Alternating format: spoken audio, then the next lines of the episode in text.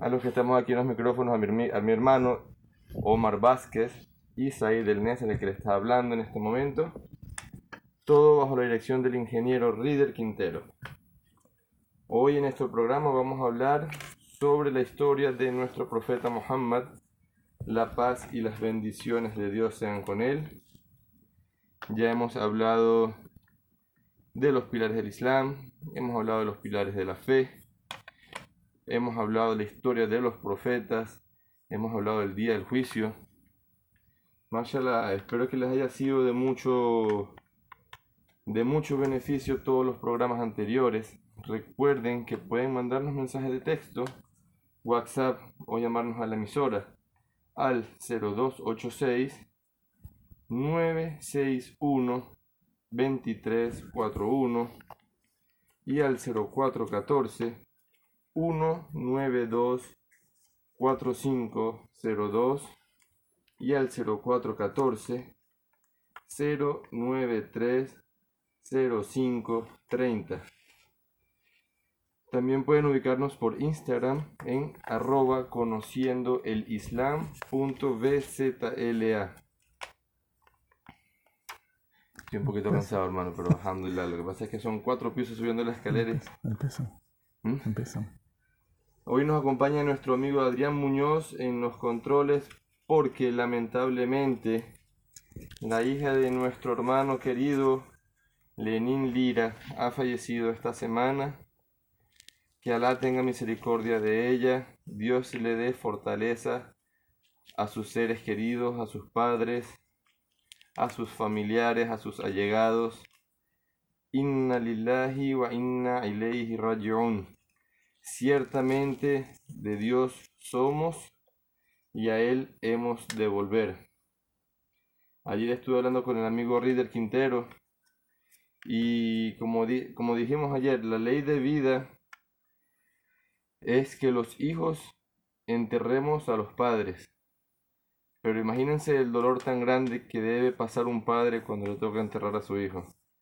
No, no me imagino el sufrimiento que está pasando nuestro amigo, nuestro querido hermano Lenín Lira.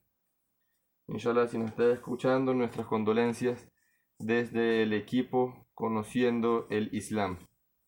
Un fuerte abrazo, hermano querido, para ti y para la familia. Alhamdulillah por todo. Siempre hay que decir Alhamdulillah por las cosas buenas, por las cosas malas. Siempre hay que darle gracias a Dios en todo momento. Recuerden que cuando ya nosotros venimos a este mundo, ya tenemos nuestro sustento escrito, tenemos nuestra vida escrita, nuestra hora en la que vamos a morir, todo, nuestras acciones, todo está escrito, no hay nada que podamos hacer para modificarlo. Ciertamente Alá sabe lo que es mejor para cada uno de nosotros y Él no nos va a poner una prueba más grande de la que nosotros podamos superar. Alhamdulillah por todo y bueno, espero que este programa y los que vengan, inshallah, sea de beneficio para todos. Inshallah, la semana que viene, hermano, estamos cumpliendo un año en sintonía. Estamos cumpliendo un año con nuestro programa Conociendo el Islam. Alhamdulillah, todo lo que comenzó con un pequeño proyecto, una pequeña entrevista, ya hemos logrado bastante. Quiero agradecer a todos los hermanos que dan su granito de arena, su aporte, para que el programa pueda seguir al aire. Alhamdulillah, esos gestos, esos mensajes también que nos envían de apoyo nos nutren bastante, alhamdulillah. Bueno, vamos a entrar en materia del tema de hoy con mi hermano Omar. Los dejo al micrófono. Assalamu alaikum. Assalamu alaikum wa rahmatullahi wa barakatuh. Assalamu alaikum wa rahmatullahi wa barakatuh. En el nombre de Dios, el clemente, el misericordioso, que la paz y las bendiciones de Dios Todopoderoso sean con el profeta Muhammad. Buenos días, eh, Ciudad Guayana. Buenos días, respetados oyentes. Buenos días, hermanos y hermanas en el Islam. Bienvenidos a una nueva edición de Conociendo el Islam, el programa número 50. El día de hoy estamos eh, haciendo un programa dedicado a conocer la vida y las enseñanzas de este hombre que hizo posible hace 1400, eh, hace más de 1400 años la expansión del el Islam en toda Arabia, lo que se conoce hoy como el Islam, la religión universal que es. Eh, hacer una, para hacer un pequeño, eh, vamos a decir, un pasaje de lo que hemos hecho, hicimos, hablamos aquí, todos los programas que nosotros hablamos en la, en la, en la FM durante todo este año están reunidos en una, en una plataforma de podcast Google Ahí pueden conseguir y consultarlos, escucharlos cuando quieran, revivir nuevamente los programas, anotar lo que quieran y cualquier duda pueden comunicarse a los teléfonos que ha dado el hermano Said. Eh, hemos hablado acerca de los pilares de la religión, los pilares de la fe. Hemos hablado acerca de la vida de muchos de los profetas en el Islam que están mencionados en el Sagrado Corán. Hemos hablado acerca de las señales menores de los tiempos finales, las señales mayores de los tiempos finales y dedicamos más de dos meses.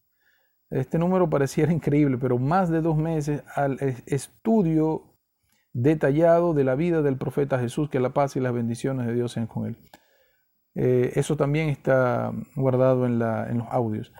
Eh, hablamos acerca ya del final de los tiempos, el ascenso del Corán, la corrupción que va a haber, la salida del sol por el poniente. Y hoy nos toca hablar acerca de, de la persona que hizo este esfuerzo tan grande de traer todo este conocimiento a las personas alrededor del mundo. Subhanallah, hoy 19 de noviembre del 2022, 25 de Rabio Al-Thani de 1444, nosotros estamos aquí para presentarle una pequeña biografía, no, no, nos interesa extender mucho la vida del profeta Muhammad sallallahu alaihi wasallam más que sus propias enseñanzas. Lo que ocurrió lo podemos decir en síntesis, pero realmente nos interesa es mostrarle a las personas la religión, el Islam, la belleza del Islam, cómo vino el Islam al mundo, cómo llegó a la sociedad y cómo se expandió en el mundo. Para eso vamos a hablar una pequeña, vamos a hacer una introducción breve a cómo fue el tiempo del profeta antes de la revelación y después de la revelación. Vamos a hablar acerca de eh, cómo fue descendido el Sagrado Corán. Vamos a hablar sobre los milagros eh, del Sagrado Corán.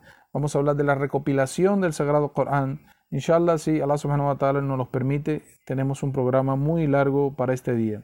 De todas formas, si nos da chance cubrir todo lo que hemos dicho aquí, entonces sabe que estamos para el próximo sábado continuamos con la programación de, dependiendo de dónde terminemos. Espero que les guste. Este es un programa hecho con toda sinceridad para complacer al Creador. No tenemos otro objetivo en este programa de expandir la religión que Dios ordenó expandir al mundo. Y lo hacemos de la mejor manera que podamos, sin molestar a las personas hablando de la manera más educada posible, trayendo en nuestro idioma, el castellano, esta religión, el Islam, para que todas las personas la puedan entender. No, no tenemos más eh, que esperar de parte del Creador que ponga la guía en cada una de las personas, cada una de las personas que están escuchando el programa y no tengan pena, no tengan pena de preguntar un mensaje de texto, un WhatsApp, no hay ningún problema. Nosotros guardamos su nombre en secreto. Solamente tenga libertad de preguntar lo que usted quiera de la religión. Si usted está conforme con su religión, si usted es cristiano, usted está conforme con su cristianismo, entonces no hay ningún problema. El Islam no se le impone a nadie. Solamente sepa que lo que vamos a demostrar hoy aquí en el programa son pruebas que validan el advenimiento del profeta Muhammad sallallahu alaihi wasallam al final de los tiempos. Con los versículos tienen que tener el día de hoy, por favor, tienen que tener la Biblia a la mano. Necesitan una Biblia a la mano o por lo menos tenerla en su teléfono celular para que puedan consultarla directamente cuando yo dé alguna, alguna, vamos a decirlo así, alguna referencia bíblica, ustedes tienen que anotarla y después poco a poco la van ustedes eh, refiriéndose, eh, eh, investigándola. Muy importante. Espero que les guste.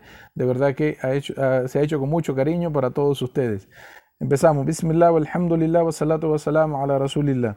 En el nombre de Dios, el clemente, el misericordioso, que la paz y las bendiciones de Dios Todopoderoso sean con el profeta Muhammad. Voy a mencionar para ustedes el análisis, esto es eh, un análisis de un hombre ajeno a la religión. Es decir, este hombre no es, eh, vamos a decirlo así, musulmán.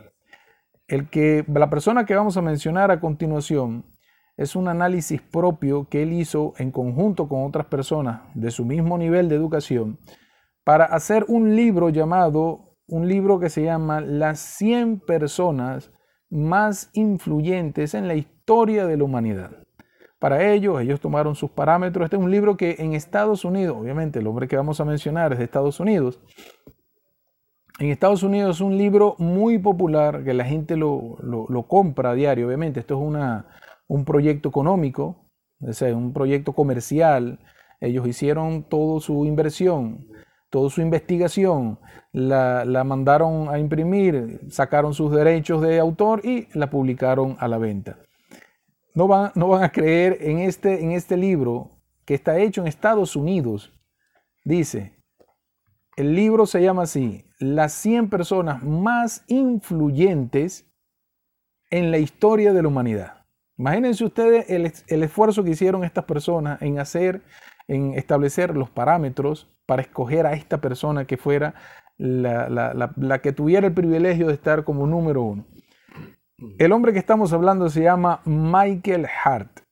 Este hombre, Michael Hart, es un, escritor Nobel de allá de Estados Unidos, tiene como profesión astrofísico, es abogado, aparte amante de la ciencia, científico.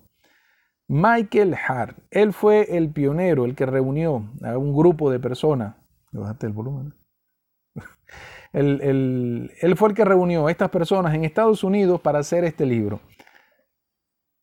Cuando miras el libro, cuando lo consultas, el nombre que aparece de la lista de las 100 personas, te aparece el nombre del profeta Muhammad sallallahu alayhi wasallam. ¿Cómo es posible esto? que un hombre, realmente el, profeta Muhammad sallallahu alaihi wasallam no tiene nada que ver con, con esta gente en Estados Unidos, ni es familia de ellos, pero ¿cómo llegó el profeta sallallahu alaihi wasallam en un estudio que es totalmente imparcial, ser la persona en ese libro más influyente en la historia de la humanidad? Voy a leer para ustedes al castellano, obviamente, esto es una traducción del inglés al, castellano, lo que dijo lo que dijo Michael Hart en su libro cuando él escogió a Muhammad como el hombre más influyente en la historia de la humanidad. Miren las palabras de este hombre. Mi elección de Muhammad, obviamente, él no le va a decir profeta, él no lo conoce como profeta, pero él sabe, de acuerdo a sus estudios, que existió un hombre en la Arabia que se llamaba Muhammad. Él dice, mi elección de Muhammad como número uno en esta lista puede que sorprenda a muchos escritores y puede que sea yo cuestionado por ello. Pero él, refiriéndose al profeta Muhammad sallallahu alaihi wasallam, pero él fue el único hombre en la historia de la humanidad que tuvo el éxito total, tanto en la religión como en los aspectos normales de la vida cotidiana. Repito las palabras que dijo Michael Hart cuando él seleccionó a Muhammad dentro del estudio que hizo para ponerlo como número uno de esta lista. Dice, mi elección de Muhammad como número uno de la lista puede ser que sorprenda a muchos de mis colegas escritores y pueda que me cuestionen por esto, obviamente, porque estamos hablando de un país que es netamente cristiano, sus raíces son cristianas. Le dice, pero él, refiriéndose al profeta Muhammad, Muhammad, fue el único hombre en la historia de la humanidad que tuvo éxito total en la religión y en los aspectos de la vida cotidiana. ¿Por qué Michael Hart está diciendo esto acerca de Muhammad? Simplemente en su investigación él pudo ver cómo la religión que este hombre llevó a la Arabia, conocida como el Islam, abarcó toda la península arábica en cuestiones de la noche a la mañana. Una península arábica que estaba totalmente dividida y invadida por gobiernos que no eran obviamente árabes, fue totalmente el Islam, abarcó toda Tierra Santa y tomó posesión de aquellas tierras donde habían tomado conquistadores, hablando de Roma y hablando de Persia. Entonces, él pudo notar cómo en poco tiempo esta religión abarcó toda la península, toda la que llaman Tierra Santa. Otro punto muy importante. Pudo ver él dentro del estudio cómo esta religión, el Islam, regulaba lo que era la política, los derechos humanos, la finanza, absolutamente todos los aspectos de la vida. La familia, todo estaba regulado con esta religión. Sigue diciendo Michael Hart, su biografía, es decir, las notas que hay sobre él, para él decir esto, él tuvo que comprobar esto. Él dice, su biografía es completamente auténtica y circuló, y circuló entre los eruditos de su tiempo mientras Mohammed aún estaba con vida. Mire lo que dijo Michael Hart, dijo, su biografía es completamente auténtica y circuló entre los eruditos de su tiempo mientras Mohammed aún estaba con vida. Es decir, en la investigación de este hombre, de Michael Hart, él pudo notar las cartas que el profeta Muhammad, que la pasea con él, enviaba a los reyes, a los césares de ese momento, en este, en este caso Heraclio. Heraclio era el César de Roma para ese momento y Crocer era el emperador de Persia para ese momento. Pudo notar eh, la, carta con la firma del profeta Muhammad sallallahu llamando a estos gobiernos a unirse al Islam. El profeta muy diplomáticamente envió a cada rey de ese momento la carta para que se sumiera al Islam, todos los gobiernos que estaban en Tierra Santa. Eso lo hizo con los reyes de, Yemen, eso lo hizo con los reyes que estaban en Siria, eso lo hizo con los reyes que estaban en Irak. Por eso Michael Hart está diciendo que su biografía es totalmente cierta. Sigue diciendo Michael Hart, se ganó el respeto de todas las personas por su conducta y por su rectitud. Esto fue algo que él estudió, que él investigó que incluso los enemigos del Islam, los enemigos del profeta Muhammad, que la paz y las bendiciones de Dios sean con él, aunque eran enemigos de él, cuando tocaba hablar acerca del profeta Muhammad, no podían mentir acerca de él. y este es el caso de Abu Sufyan. Heraclio personalmente le preguntó a Abu Sufyan en la corte de, de Roma que le hablara sobre ese hombre que se estaba levantando como profeta, que decía ser un profeta. Y Abu Sufyan, que Dios, que Dios esté complacido con él, porque en ese momento Abu Sufyan no era musulmán. Abu Sufyan siendo enemigo del Islam y enemigo aférrimo del profeta Muhammad sallallahu alaihi wasallam, él no pudo mentir en esa corte.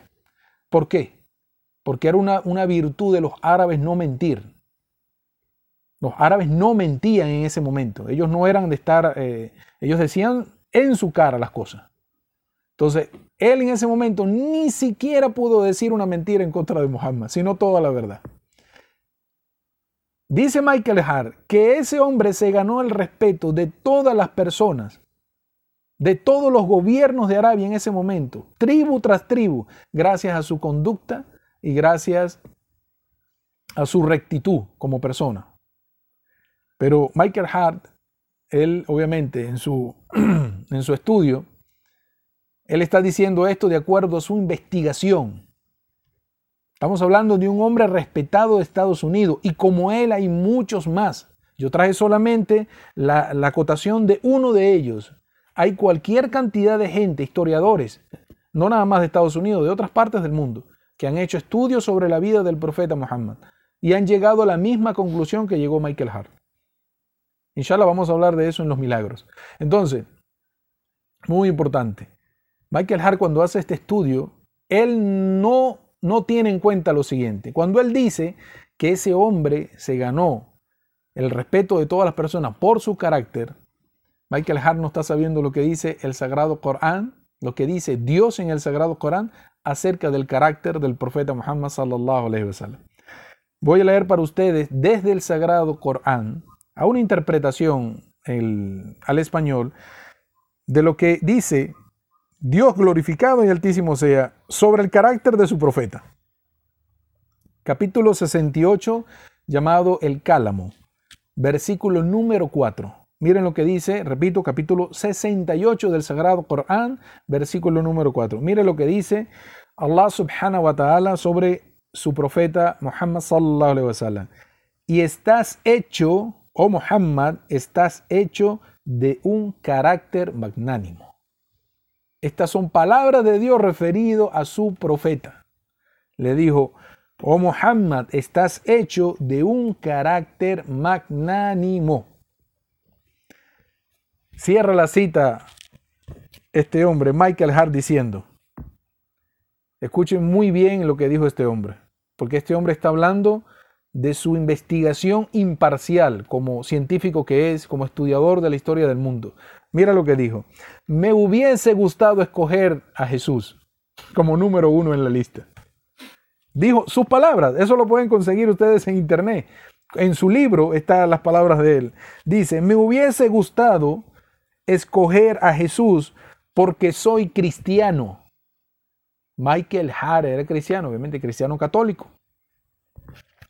Me hubiese gustado escoger a Jesús porque soy cristiano, pero Jesús no cumple con las 30 categorías que seleccionamos dentro de los parámetros para este estudio. ¿A qué se está refiriendo este hombre, este escritor Michael Hart? Obviamente, el profeta Jesús no fue gobernador. Obviamente, el profeta Jesús no fue general de un ejército. No le, no le tocó en su tiempo, en la primera venida, no le tocó comandar ejércitos para defender la religión. El profeta Jesús no se casó en su tiempo cuando estuvo la primera vez. O sea, no se le puede decir que esposo. La vida de Jesús como esposo, ni la vida de Jesús como padre, porque no tuvo hijos en este, en este mundo. Eso será, bueno, lo contamos aquí en la historia del profeta Jesús, ya a su segunda venida. Lo más importante que quiero para ustedes, eh, vamos a decirlo así, demostrar es cuál es la visión, la visión de las personas fuera, ajenas del Islam. Este es un hombre que es cristiano. Él tiene su fe en el cristianismo. Él hizo un documento totalmente imparcial sobre los hombres más influyentes. Y todo su estudio lo llevó para decidir que el profeta Muhammad es el número uno de este libro. Pueden descargarlo eh, bueno, pienso que por los derechos de autor tiene que pagar algo por, la, por Amazon. Creo que tiene que pagar algo por Amazon porque este es un proyecto de negocio. Esto no es eh, como muchos proyectos que están, eh, vamos, puestos libres, ¿no? la gente escribe alguna obra y la pone libre en la web. Pero este proyecto de este hombre, lo más seguro que tengas pagar algo de repente, 10 dólares, 5 dólares, no sé cuánto sea la, para, em, ¿cómo se llama? Tener la opción de descargar este libro. Ahora, Normalmente cuando las personas eh, aquí en, América Latina, ese es uno de los casos más grandes, eh, en Venezuela, tú hablas acerca del profeta Muhammad y la gente poco sabe de él. No nada más aquí en Venezuela, en muchos países de Latinoamérica, incluso en países, en Estados Unidos todavía hay personas que no conocen acerca de él. En eh, muchos países, en Japón, en China, en Rusia, en Europa completa, muchas personas desconocen quién era el profeta Muhammad. Pero el Islam ha venido poco a poco creciendo y llevando el mensaje acerca de su vida. Algunas personas conocen algo sobre el, profeta Muhammad, pero conocen todo algo tergiversado acerca del profeta Muhammad sallallahu alaihi wasallam. Obviamente porque la consulta que hacen viene directamente de internet, ¿ok? Entonces, lo primero que vamos a decir acerca de la vida del profeta Muhammad es cómo se llamaba. Su nombre era Muhammad ibn Abdullah ibn Abdul Muttalib. Repito para ustedes, el nombre del profeta Muhammad se llamaba Muhammad ibn Abdullah ibn Abdul Muttalib. En español, Muhammad, hijo de Abdullah. Muhammad, hijo de Abdullah, hijo de Abdul Muttalib. Ese es lo que podemos nosotros traducir el español sobre esto que está aquí. Acuérdense que son personas de Arabia. También era conocido como Ahmad, el profeta Muhammad sallallahu alaihi wasallam era conocido como Ahmad, también Mustafa, también era conocido como Mahmud, el, nombre de mi, de mi hermano, del, del hijo de mi hermano ahí, Mahmud, quedó durmiendo Mahmud, ¿no? Mashallah. Mahmud y Habibullah. Estos nombres, vuelvo a repetir para ustedes, eran los que componían el, ¿cómo se llama? el abanico de nombres por los cuales era conocido el profeta Muhammad en su tiempo. Era conocido como su nombre que le puso su padre y su madre, Muhammad. Pero también le decían Ahmad, que también proviene de la misma palabra Muhammad. Le, le decían Mustafa, le decían Mahmud y le decían Habibullah. Esos eran los nombres que él utilizaba. Y negamos rotundamente, con esto vamos a ir al primer corte del, programa, negamos rotundamente el uso del nombre Mahoma.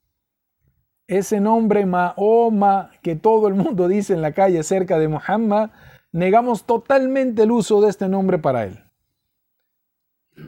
Al regreso del, del corte vamos a explicar las razones de ello. Assalamu alaikum wa rahmatullahi wa barakatuh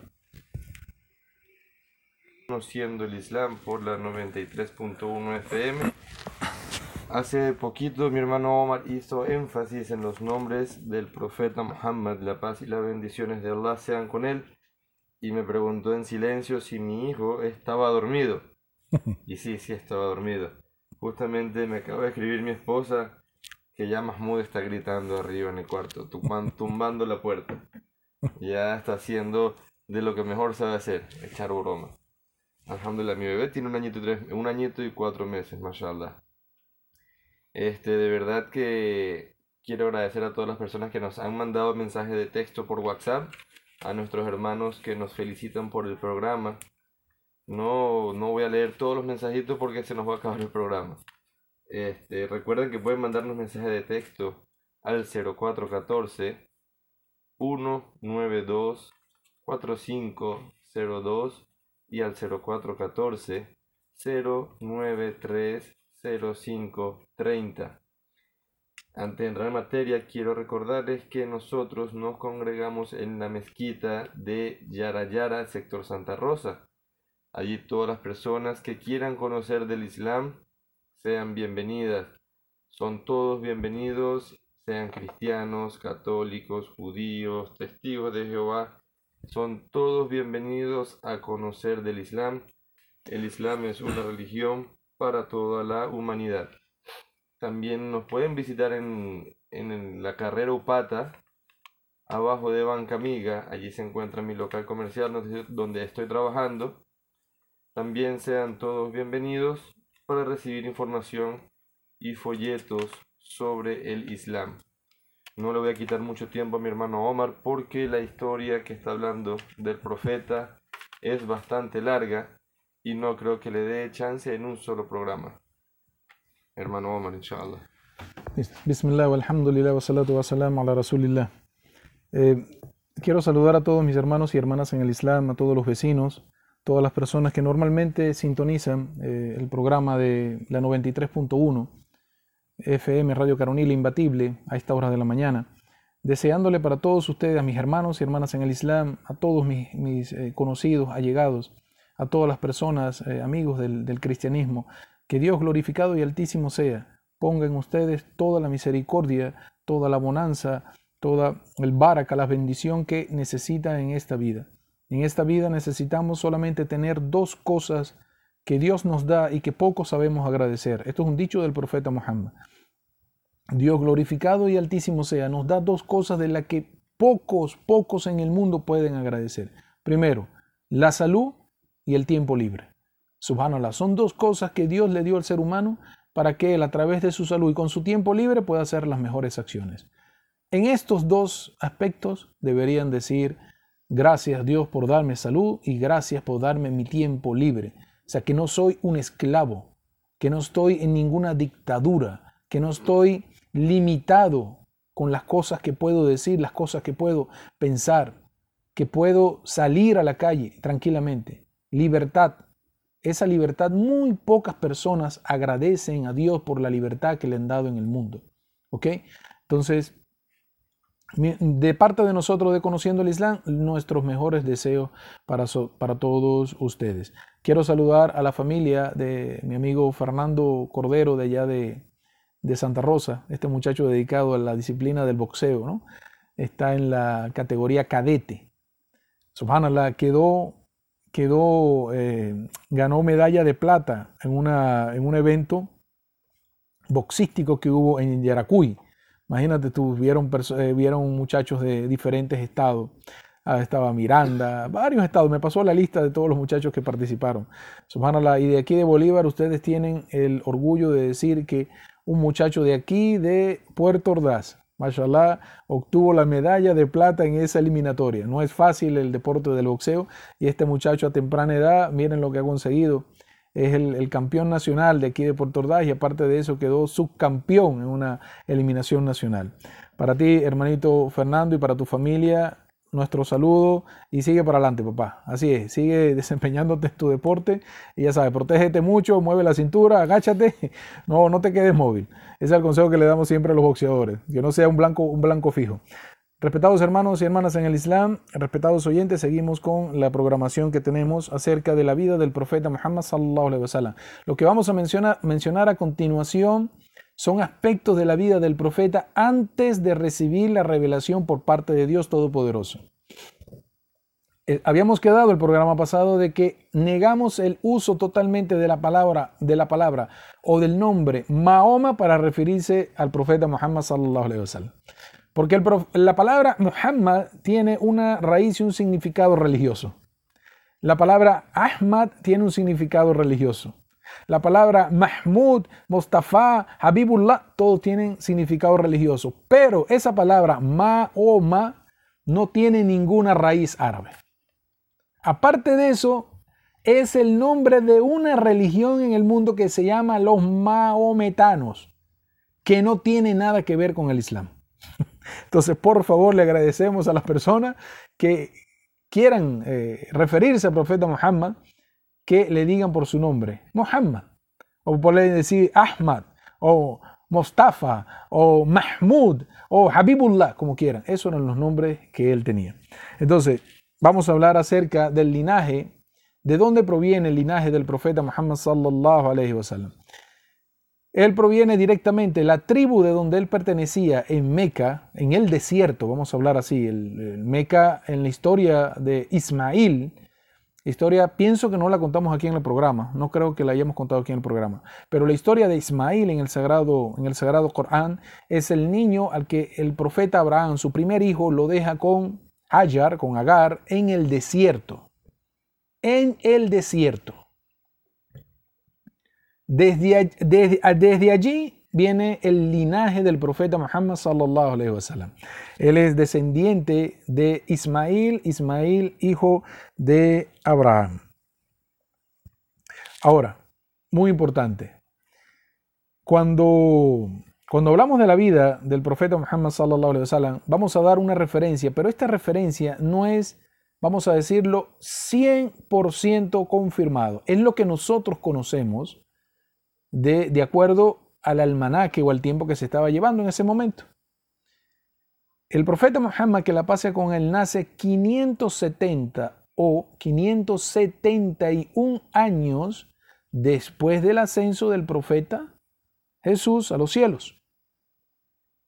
Vuelvo a repetir, 570, 571, porque exactamente no tenemos el calendario, pero tenemos una idea de cuándo fue el nacimiento del profeta Muhammad sallallahu alaihi wasallam.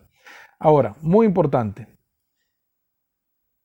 Antes del nacimiento del profeta Muhammad sallallahu alaihi wasallam, un rey de Etiopía, como se los contamos una vez en el programa, trató de derrumbar el Kaaba, o sea, trató de tumbar Meca antes del nacimiento de él. Y Dios glorificado y altísimo sea, eliminó a este rey y a todo su ejército con pájaros que venían con piedras soportando piedras en sus patas y zumbándolas encima de la gente.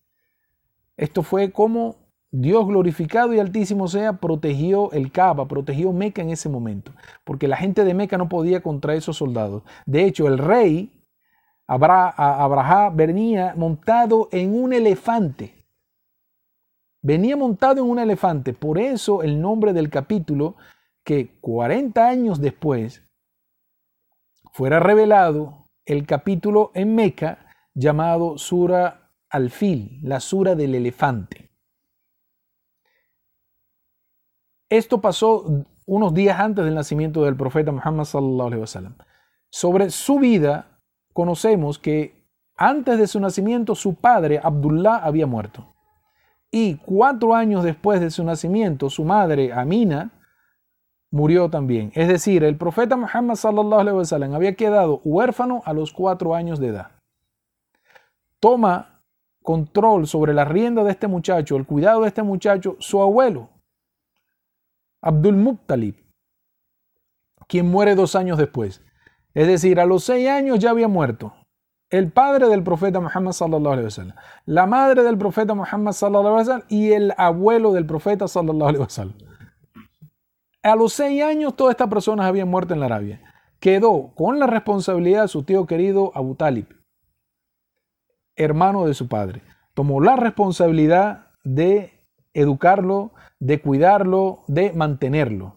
El profeta Muhammad sallallahu alaihi como todo, como todo árabe de ese momento, había mucha ignorancia en ese momento y solo pocas personas conocían de literatura, conocían de estudios, eran personas elocuentes, o sea, era una Arabia, vamos a decirlo, en ignorancia la gran mayoría. Por eso el profeta Muhammad, que la paz y las bendiciones de Dios sean con él, era analfabeta. Escuchen esto muy bien. El profeta no sabía ni leer ni escribir. Era una persona iletrada, conocida como el profeta iletrado. A su madurez, vamos a pasar a otro aspecto muy importante de su vida. A su madurez, el profeta sallallahu estaba concentrado en la adoración de un solo Dios. Su corazón lo llamaba a adorar un solo Dios. Y obviamente en la Meca de ese momento donde él estaba, habían más de 300 ídolos, 360 ídolos rodeaban el Kaaba. que hacía el profeta que la paz y las bendiciones de Dios sean con él? Se iba fuera de su tribu, el Quraysh, ¿a dónde? Cuatro kilómetros fuera de, de, Meca, a los bordes de Meca, a una cueva que actualmente se conoce como la cueva de Jirá, a hacer retiro espiritual. ¿Saben lo que significa esto? No? Personas que se retiran de la vida del paganismo para sentir la paz y poder adorar a Dios en paz. El profeta, que la paz y las bendiciones de Dios sean con él, en su, en su, eh, ¿cómo, le, ¿cómo le diríamos? En su tribu. Era muy querido. Aparte le habían dado sobrenombres por la conducta intachable que tenía el profeta. Por ejemplo, le decían el confiable, le decían el veraz, y lo conocían como una persona que ayudaba mucho al necesitado. Es por ello que cuando eh, más adelante, cuando le comienza Dios a revelar el Sagrado Corán a través del ángel Gabriel, Dios menciona en el Sagrado Corán un versículo para llamar la atención de su mismo pueblo. Porque la gente cuando él se levantó como profeta y mensajero, la gente no creía. La gente decía que es un invento, es magia, lo mismo que decían de los profetas anteriores. Así que cuestionaban a la gente, así como cuestionaron los judíos eh, a su mismo hermano, el profeta Jesús, así como cuestionaron al profeta David, como cuestionaron al profeta Moisés. A todos los profetas lo cuestionaron sus naciones. Al profeta Muhammad sallallahu alaihi wasallam no fue la excepción. Él también era cuestionado, pero Dios en el Sagrado Corán le revela un versículo que llama mucho la atención. Lo voy a leer para ustedes. Se encuentra en el capítulo número 10 del Sagrado Corán. Por favor, anótenlo. Lo pueden leer. En este versículo, mashallah, eh, gracias a Dios, alhamdulillah, no van a creer ustedes lo que pasó con este versículo. Yo lo había leído en el Sagrado Corán hace muchos años, pero ahora cuando lo quiero buscar para traerlo y presentarlo aquí como prueba en el programa, no lo conseguía. Entonces pregunté a todos mis amigos, profesores, gente que conoce de él, y me dieron varios versículos que se parecen, pero no era el que yo buscaba. Mashallah, de verdad que hicieron un esfuerzo grande porque no es lo mismo buscarlo en árabe que buscarlo en español, o sea, lo que es la, la, interpretación del Corán el español.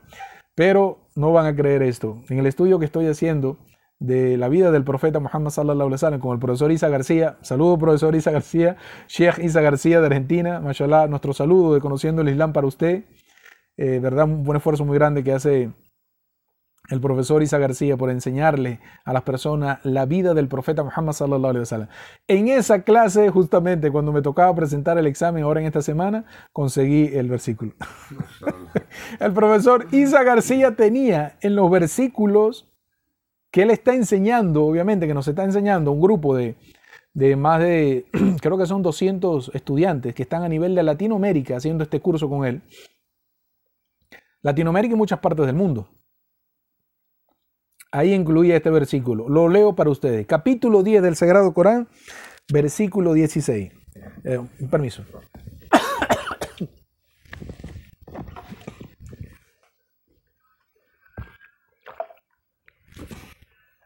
Ya estamos vuelta. Disculpen. Con esto nos vamos. ¿Cuántos minutos nos quedan, amigo Adrián? Cinco minutos, listo. Leo para ustedes. Leo para ustedes desde el Sagrado Corán, versículo, perdón, capítulo 10, versículo 16. Miren lo que le revela. Dios glorificado y altísimo sea el profeta Muhammad para mensaje del mismo Quraysh, para su pueblo. si Alá quisiera, no os lo recitaría ni os enseñara con él. Es decir, si Dios así lo quisiera, yo no le recitaría el Sagrado Corán y no le enseñara a ustedes el Sagrado Corán. Pero ahí tenéis el hecho de que antes de él he permanecido entre ustedes una vida entera. Es decir, que Dios glorificado y altísimo sea, le está diciendo al profeta Muhammad sallallahu alaihi wasallam, dile a tu pueblo, para que puedan creer de que antes de esta revelación, ¿quién eras tú para ellos?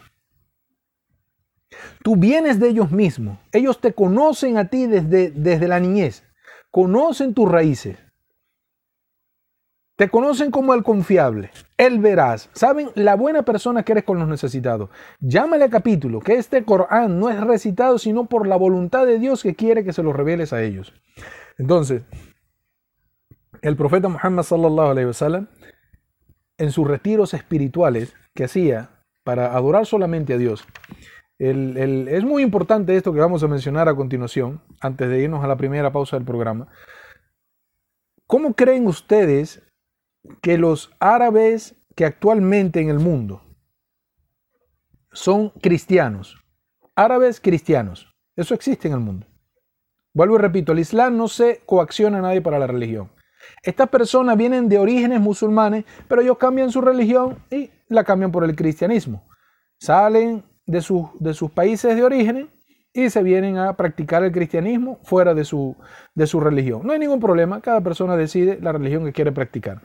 Lo que quiero traer a cotación es cómo creen ustedes que un árabe conoce a Dios.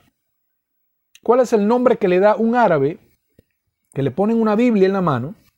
Mira, esta es la Biblia de los católicos, o esta es la Biblia de los evangélicos, o esta es la Biblia de los testigos de Jehová, ¿cómo creen ustedes que este árabe va a reconocer el nombre de Dios en su idioma? Porque es una Biblia obviamente en árabe.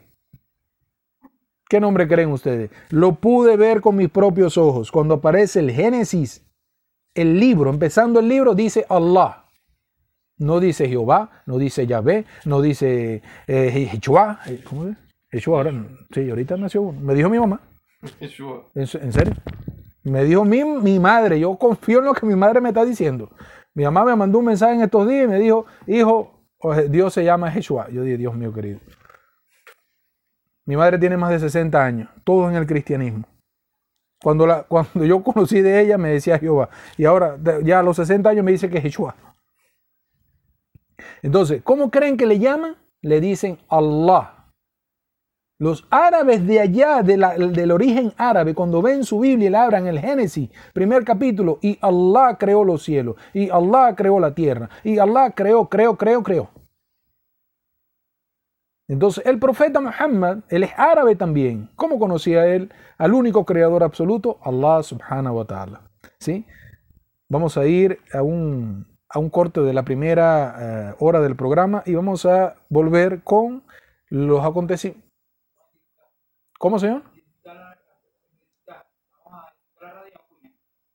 Ok, el amigo, lo que usted diga, maestro, usted que está con los controles. Entonces, vamos a ir a, la, cuña, como dice mi amigo Adrián, y regresamos con los acontecimientos de la cueva del Girá, insha Allah, si Allah subhanahu wa ta'ala así lo desea. Salamu alaikum wa rahmatullah.